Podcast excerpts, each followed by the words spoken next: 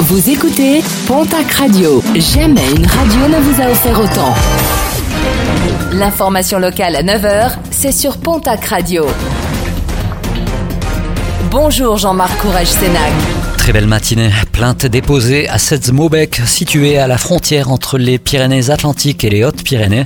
Le week-end dernier, une ou plusieurs personnes ont tagué le lavoir qui avait été dernièrement rénové. La gendarmerie de Morlas s'est déplacée sur les lieux pour effectuer les relevés. D'autres dégradations ont également été déplorées dans des communes voisines. Contrôle de déplacement mais aussi routier au programme de ce long week-end qui pour certains sera ponté. La gendarmerie des Pyrénées-Atlantiques a révélé par ailleurs que le week-end dernier, malgré les appels à la prudence, de nombreux automobilistes ont été contrôlés en excès de vitesse, dont trois plus de 50 km heure au-dessus des limitations. Des automobilistes qui seront prochainement présentés devant la justice. Réouverture confirmée, celle du collège Victor Hugo de Tarbes. L'inspection académique et le département des Hautes-Pyrénées ont conjointement annoncé hier que l'établissement accueillera bien les élèves et les personnels dès lundi prochain, lundi 25 mai. Aucune suspicion de présence du virus n'est désormais à craindre. Les abeilles, grandes gagnantes du confinement, une grande majorité de producteurs locaux constatent une surproduction de miel pour cette année.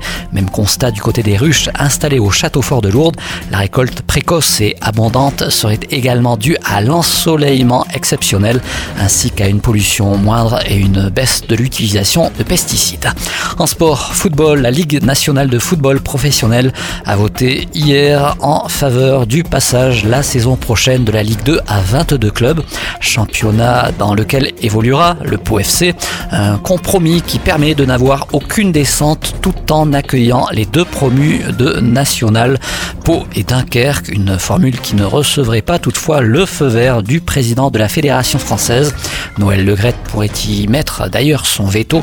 Ce dernier annonce notamment des difficultés de mise en place du calendrier avec autant de clubs.